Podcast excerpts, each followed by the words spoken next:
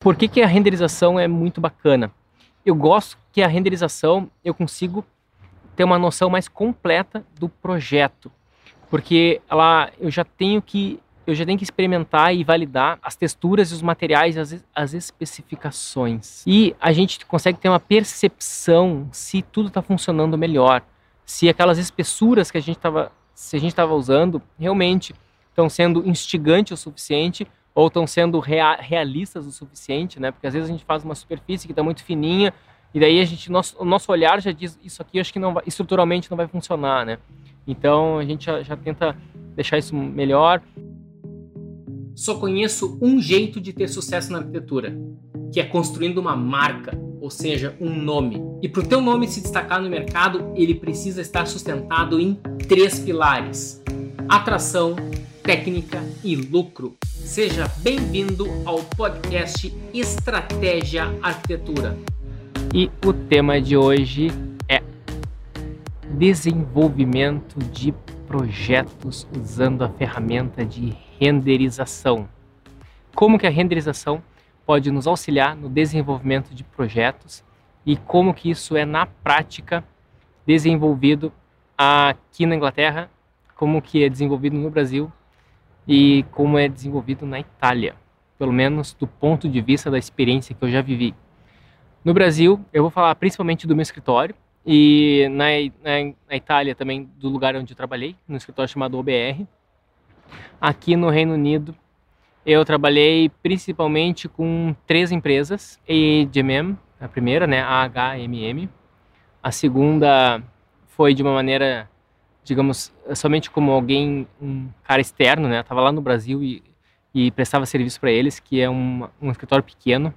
A EEGMM é um escritório muito grande em inglês.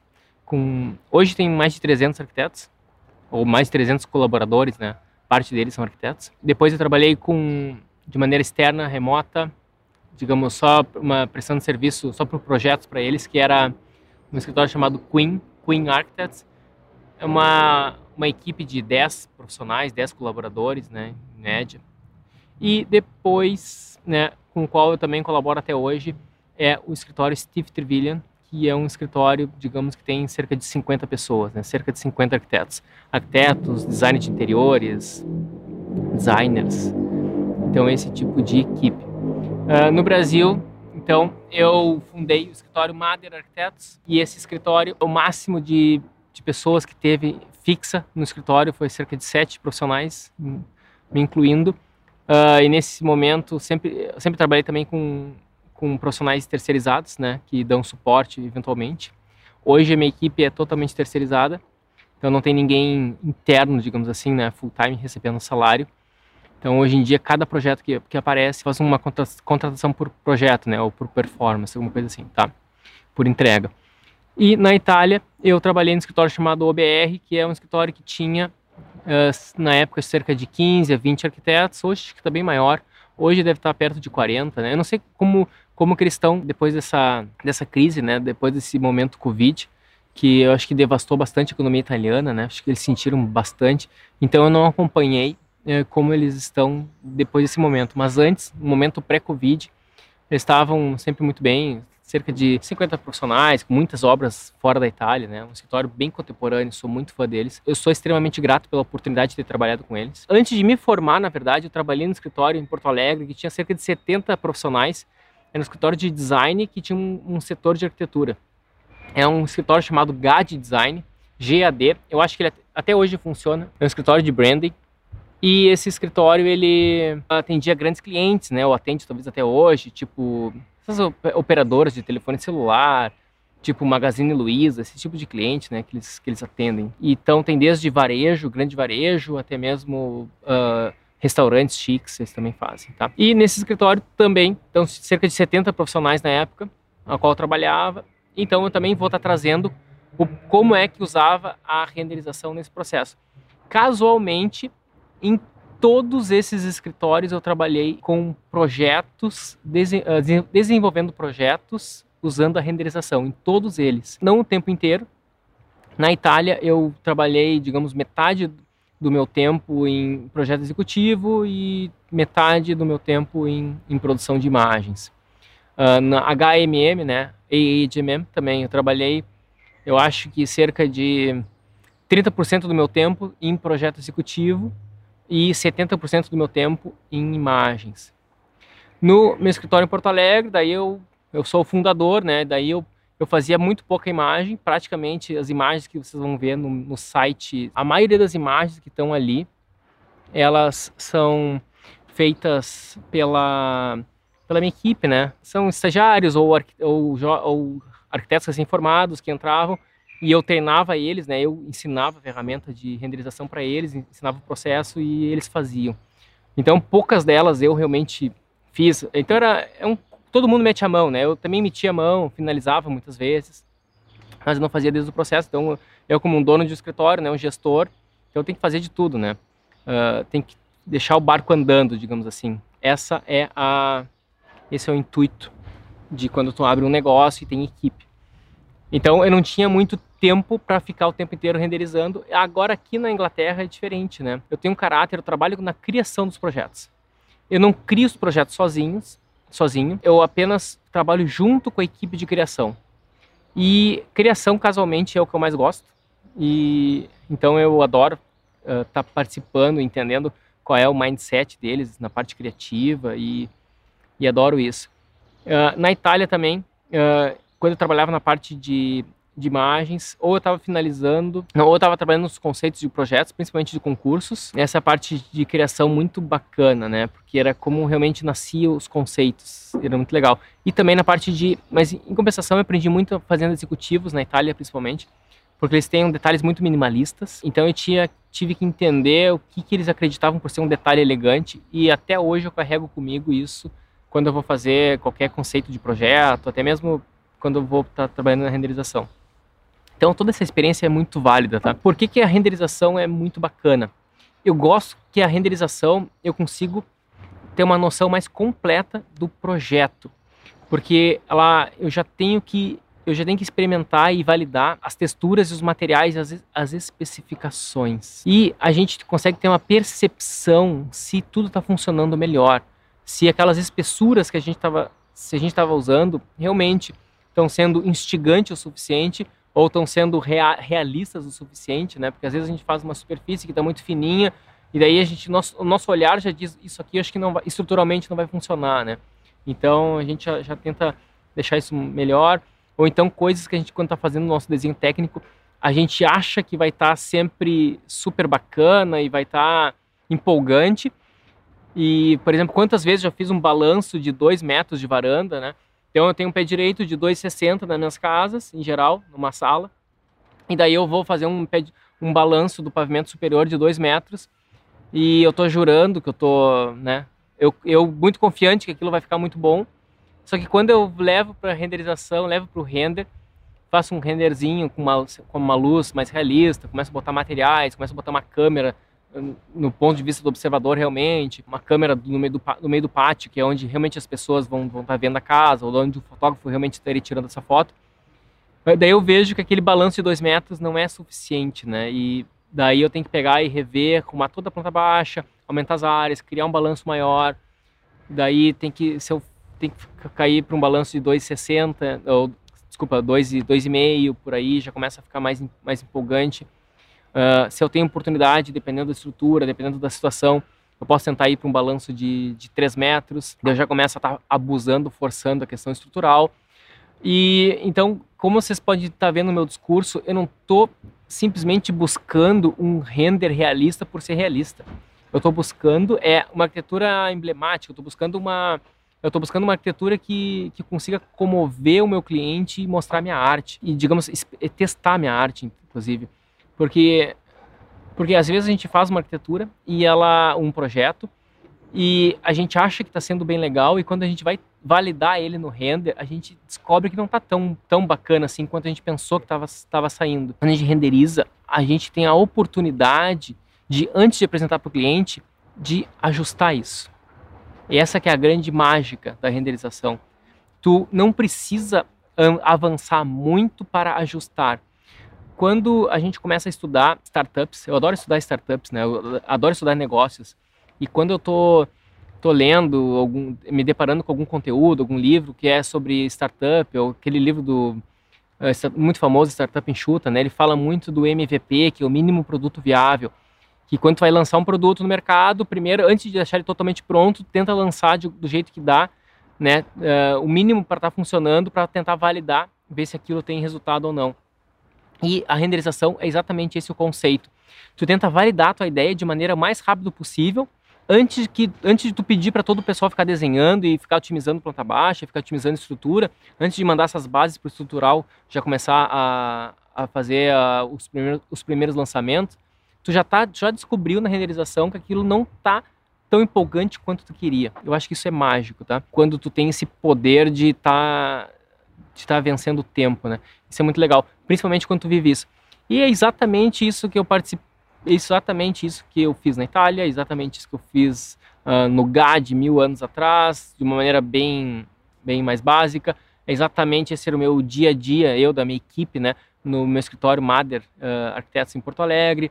É exatamente esse o dia a dia também que eu participo aqui em Londres com todas as empresas aqui. A gente está usando a renderização para estar tá validando ideias. Se a gente capricha um pouco mais essa renderização, a gente pode estar tá construindo um belo portfólio. Essa imagem aqui, o pessoal está testando, experimentando o que, que é um piso. Uh, e daí, uh, naquela imagem, a gente via o que, como é que ficaria o, o aquele espaço com piso de, de tijolo, como antes ela estava com grandes placas de madeira, uh, aqueles pisos da Dinesen, uh, Dinesen é um piso escandinavo com carvalho, é, tem três, acho que uma polegada ou três centímetros de espessura, duas, é, tem de dois a três centímetros de espessura cada placa, umas placas que tem 30, 30 centímetros de largura cada placa, num carvalho bem clarinho, ou então naquele, naquele Douglas Flare, que é um Douglas Flare é uma, é uma madeira bem clarinha também aqui em Londres, que tem é na Escandinávia, tá? Então aquela madeira escandinava, super nobre, super cara, muito usada em museus, museus chiques por aqui. Daí a gente estava experimentando usar aquele tipo de, de piso de madeira, em que tem as juntas bem marcadas, inclusive, Enquanto geralmente o piso de madeira tem aquela obsessão pela junta super apertada, né, que não se perceba ali, eles estavam deixando proposital uma junta larga assim, podia cair um papel ali entre as placas e era um teste. Daí uh, começa a botar muita planta, quer fazer um clima bem tropical nessa região bem bem árida aqui. E como é que uma coisa é tu olha as imagens bacanas do Pinterest e tu adora isso. Outra coisa é ver como que aquelas imagens bacanas tu mistura tudo e vê o que que dá. E é isso que a gente está fazendo. E ao mesmo tempo, essas imagens, se elas já são feitas com muito cuidado, elas também vão estar tá indo para, uh, ah, vão estar tá sendo usado uma coisa que eles chamam de marketing views. Marketing views, aqui na Inglaterra é como se chamam as imagens, ou para tu vender o imóvel, né, para tu vender uh, aquele imóvel, ou para tu, aqui no meu, no meu, no nosso caso principalmente é, é para conseguir inquilinos, né. Então tem um investidor que é dono de todo o prédio e ele vai alugar esses espaços. E daí ele quer ter o inquilino, que são, sei lá, um grande prédio pode ter cerca de três, quatro inquilinos, ou, ou pelo menos dois grandes inquilinos em todo o prédio, e depois vai ter umas salas menores que eles alugam, sei lá para quem. Mas, a grosso modo, a grande parte do prédio já vai estar tá alugado antes de eles começarem a obra. Esse é o segredo e esse é o padrão inglês. Então, os caras aqui são os pais do capitalismo, né? Então, o capitalismo, sei lá com quem nasceu, se foi com Adam Smith, é um economista liberalista inglês aqui, ou até antes dele, talvez. Então, as cidades nasceram aqui, né? Pelo que eu me lembro dos do mercantilismo, acho que foi aqui na Inglaterra também que nasceu. Então, aqui eles têm esse berço de negócio e é muito inteligente isso. Então, eles primeiro eles fazem o empreendimento, eles acham todos os inquilinos, os inquilinos assinaram o contrato, aí sim eles vão começar a obra. E qual que é a coisa mais genial disso? O inquilino, um grande banco, uma grande empresa, ele vai ver aquelas imagens e daí o inquilino, ele pode, inclusive, se ele tem uma parcela muito grande do imóvel, ele pode sugerir a mudança do projeto. Ele pode sugerir, então, o pessoal nem fez o detalhamento executivo ainda do projeto, muito menos compraram aquelas coisas, muito menos encomendaram o piso de tijolo, muito menos fizeram tudo isso. Então, se ele tiver uma parcela grande no, no negócio, ele vai sugerir e vai é, ele, ah, eu alugo, mas se vocês fizerem uma entrada separada para mim, tá, isso vai ter um custo. Então eu vou, eu vou ter que, né, a gente vai alterar todo o projeto e daí a gente vai alugar mais aquele espaço ali, então a recepção vai ficar menor e daí tu vai ter um outro espaço. Então eles alteram todo o projeto e nisso o escritório de arquitetura também já pode ter uma oportunidade de cobrar mais por esse ajuste de projeto, porque o projeto já está bem evoluído, já pode, já pode ajustar é uma oportunidade de cobrar um valor extra. O investidor ele fica feliz em pagar aquele valor extra porque ele conseguiu um, um inquilino que vai que quer tudo aquilo, né?